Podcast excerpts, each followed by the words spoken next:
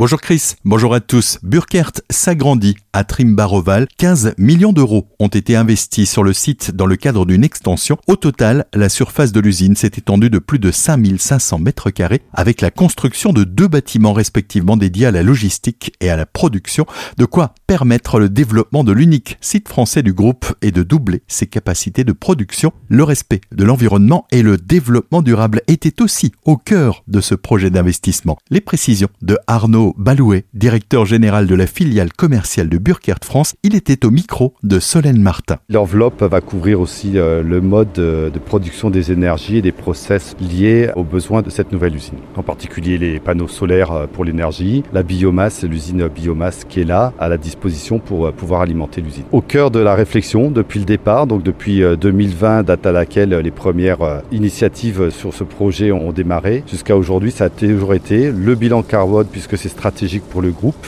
avec un objectif à 2030 euh, de pouvoir présenter un bilan carbone très positif. Donc pour euh, cet investissement-là en particulier avec toutes les nouvelles possibilités qui sont offertes euh, sur le marché en termes d'énergie et de consommation d'énergie. Cet investissement est une fierté pour les élus locaux. Selon Gérard Debaucher, maire de Trimbaroval, ce dernier est une preuve de qualité du territoire. Très très fier effectivement de cet investissement, du choix effectivement de notre commune également pour réaliser l'investissement en question. Ça veut dire aussi que Burkert se sent bien dans cette vallée que la qualité des gens de la vallée en termes de travail semble les satisfaire. On connaît la rigueur et l'exigence dans le bon sens du terme des, des Allemands en termes de production. Il semblerait qu'ils aient trouvé l'équivalent de ce côté du Rhin, donc j'en suis effectivement très très fier. À l'échelle de la collectivité européenne d'Alsace, Frédéric Bierry se dit lui aussi très heureux pour le président de la CEA, cet investissement montre un attachement précieux au territoire de la part de l'entreprise Renan. On fait à la fois une entreprise allemande qui se développe sur le territoire euh, alsacien, qui est attachée au territoire alsacien,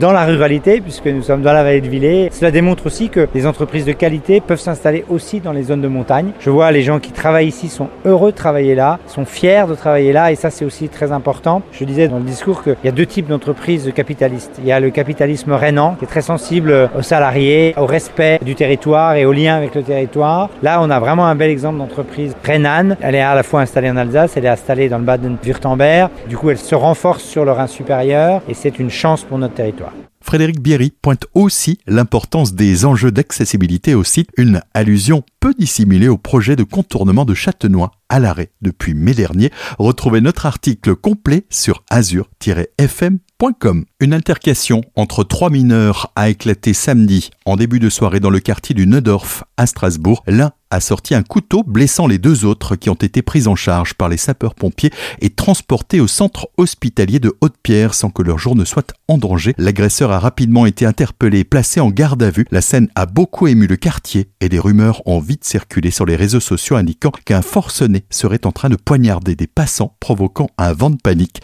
Une enquête pour tentative de meurtre et violence aggravée par arme a été ouverte par le parquet. Jeudi débute le huitième festival Summer Vibration à Célesta les 20, 21, 22 et 23 juillet. Plus de 60 concerts, trois scènes dont une entièrement couverte, une décoration scénographiée, 50 mètres de linéaire de bière pour sustenter votre soif, du reggae, dub, dancehall, hip-hop et rap. À noter, deux nouveaux groupes rejoignent le line-up Bigaranx et Danakil et toujours Sins Emilia, les parrains du festival. Il reste encore des billets en vente sur le site summervibration.com.